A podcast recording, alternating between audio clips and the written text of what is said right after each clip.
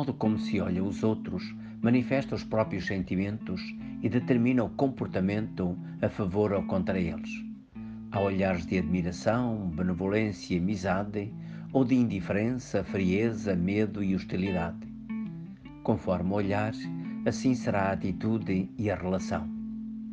Como alcançar um olhar e relação abertos e positivos para com cada próximo que encontramos?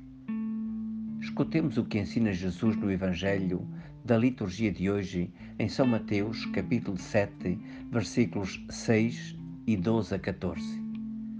Naquele tempo disse Jesus aos seus discípulos: Não deis aos cães o que é santo, nem lanceis aos porcos as vossas pérolas, não vão eles calcá-las aos pés e voltar-se para vos despedaçarem. Portanto, o que quiserdes que os homens vos façam, fazei-lhe vós também. Esta é a lei e os profetas. Entrai pela porta estreita, porque larga é a porta e espaçoso o caminho que leva à perdição, e muitos são os que seguem por eles. Como é estreita a porta e apertado o caminho que conduz à vida, e como são poucos aqueles que os encontram.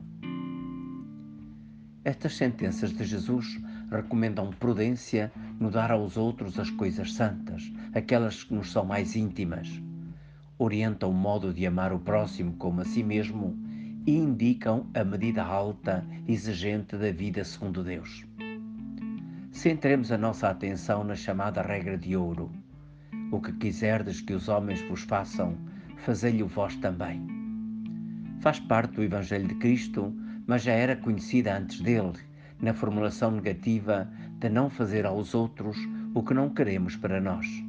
Está presente no Antigo Testamento, é ensinada pelo judaísmo e pelo islão, e até o filósofo Sêneca falou dela.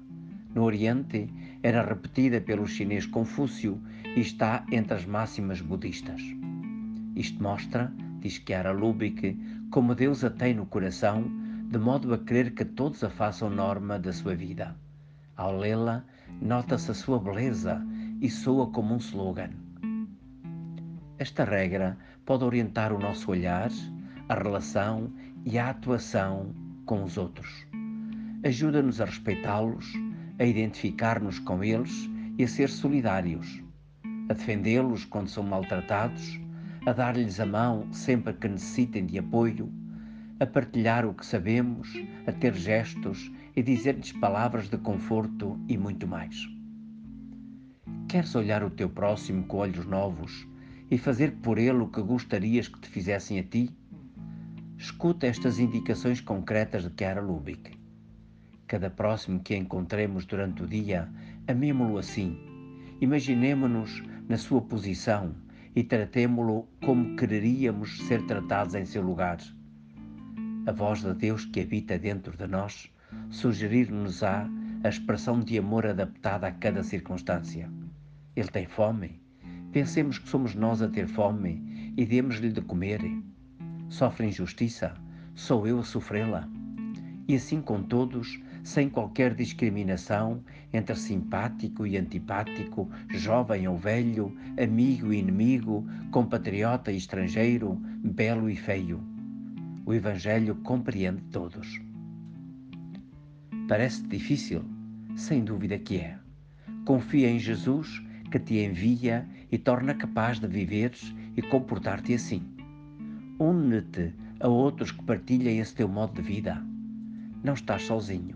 Temos um exemplo admirável no santo de que a Igreja faz hoje memória. São Luís Gonzaga. Nasceu em 1568 e morreu no ano de 1591 com apenas 23 anos. Era filho e herdeiro de uma abastada família da nobreza. Percebendo o chamamento de Jesus, deixou tudo e entrou para os jesuítas dedicou-se inteiramente ao estudo, à oração e ao amor ao próximo. Cuidando das vítimas da peste em Roma, morreu por causa desse serviço. É considerado modelo e protetor dos jovens que querem viver a própria fé em Cristo e o amor aos outros. Agarra então hoje este desafio, como São Luís Gonzaga, olha e cuida, e cuida com amor o teu próximo.